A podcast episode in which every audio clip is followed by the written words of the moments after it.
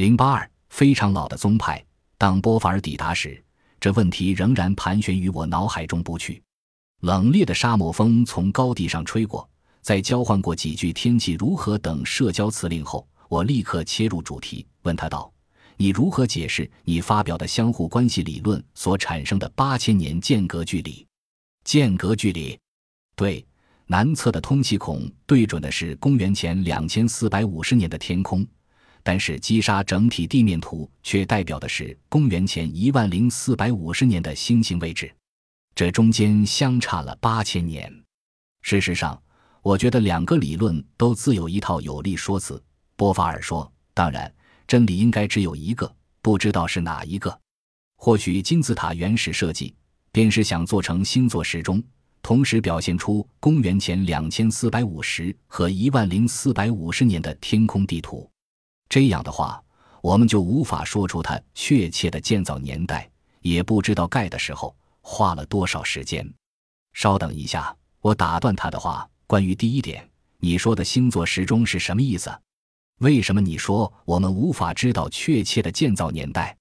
嗯，让我们暂时先假设，建造金字塔的那批人对岁差运动了如指掌，而且对如何计算某一个星群起落的时间循环期也非常精通，就像我们今天用电脑计算一样方便。假设不论他们住在哪个时代。他们都可以利用计算建立起一个模型，知道任何时点，例如公元前一万零四百五十年或公元前两千四百五十年时天空的模样。也就是说，即使他们是在公元前两千四百五十年建造的金字塔，也可以在当时便计算出南侧通气孔应该倾斜的度数，以便在公元前两千四百五十年看到尼塔克星和天狼星。同样的，如果他们生于公元前两千四百五十年左右的年代，也可以计算出正确的配置计划，以反映公元前一万零四百五十年的猎户星座位置。说到这里，你同意吗？同意。好，这是一种解释。不过还有一种解释是我个人比较喜欢的，而且我觉得地质学上也比较说得通的，就是击杀古迹群是经过很长的一段时间才建设完成的。我觉得非常有可能，整个配置计划是在公元前一万零四百五十年时便已做好，所以它的几何模样反映出的是当时的天空模样。但是整个计划的完成却是在大金字塔瞄准猎户星座的公元前两千四百五十年。你的意思是说，金字塔的配置计划早在公元前一万零四百五十年便做好了？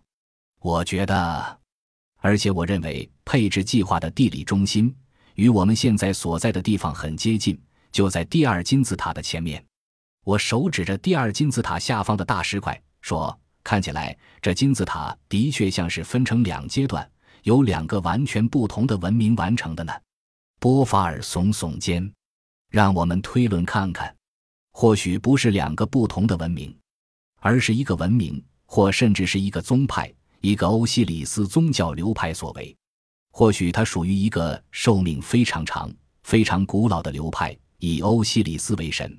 早在公元前一万零四百五十年便已存在，到公元前两千四百五十年时也还屹立不动。我觉得有很多东西都可支持我这种想法，有好多东西都暗示曾经有过一个非常古老的宗派。这些东西都是以前没有被人查证过的线索。譬如说，譬如说，很明显的。金字塔的配置与天文图之间的关系，我是第一个认真考虑这个问题的人。还有地质上，约翰·魏斯特和罗伯·修奇所做有关狮身人面像的工作也是崭新的证据。天文与地质两种非常严密、以实证为主的科学，竟然都从来没有被运用到古埃及学来解决问题。我们现在终于开始运用科学。而我们对击杀的年代问题也开始有了新的发现。不过，老实说，到目前为止，我们还只骚到表面。今后不论是天文或地质，想必都会有更大的发现吧。另外，金字塔经文也是被大家忽略的一项重要证物。到目前为止，大家都知道，从所谓的人类学角度，也就是带着先入为主的有色眼镜去看它，一口认定古代城市遗迹。海里欧波里斯的祭司都是一些半文明的巫师医生，只想求个永生。事实上，他们的确想求永生，不过不是什么巫师，而是有高度文化、学问深奥。从他们的业绩来看，诚如学有专长的科学家们。因此，我觉得我们应该把金字塔经文当做一种科学或至少半科学的文献来处理。而不像现在这样认定它非是咒文不可。我相信金字塔经文的作者对岁差运动的天文学非常精通，外对数学、几何，尤其是几何方面，还有符号系统等，也应该涉猎甚深。要深度理解金字塔经文，可能要多方面去寻找线索。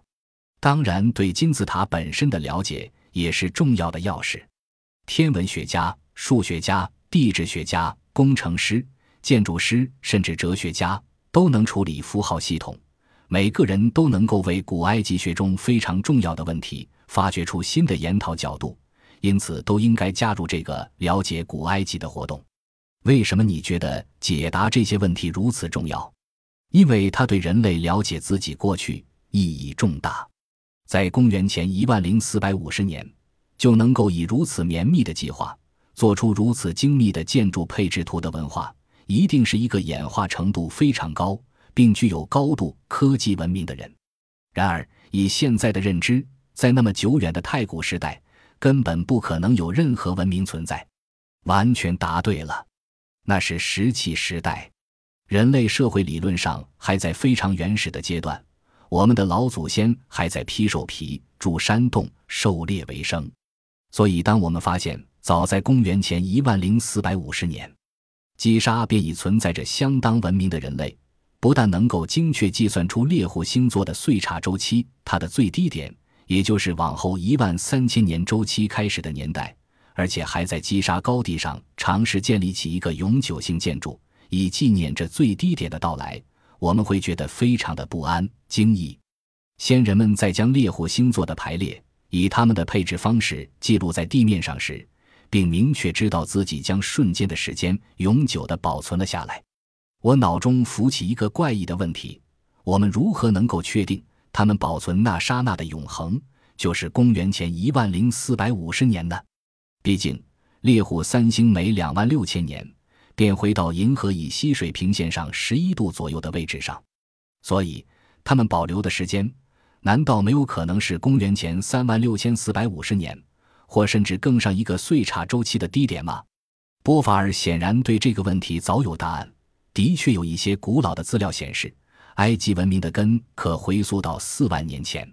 他一面考虑，一面回答道：“例如，西德罗斯在书中以怪异的文字叙述，指称太阳从落下的地方升起，从升起的地方落下，那也象征岁差运动。没错，又是岁差运动。”岁差运动总是非常奇妙的一再出现。无论如何，你说的没错，他们也有可能从上一个岁差周期时便已经开始，可能是一回事。但是你认为事实又如何呢？不，我觉得公元前一万零四百五十年是比较可能的一个年代。以人类 Homo sapiens 的进化过程来看，这个年代比较可能。而且，它与公元前三千年王朝文明突然之间出现的年代之间似乎相差很远，但还不算太远。对什么太远？我是在回答你刚才说的八千年间隔距离的问题。金字塔模拟的天象与通气孔瞄准的位置相差了八千年。八千年似乎是一段非常长的时间，不过。还不至于长到让一个向心力非常强的宗教流派无法保存和忠实的传承知识，将它从公元前一万零四百五十年一直培育到公元前两千四百五十年。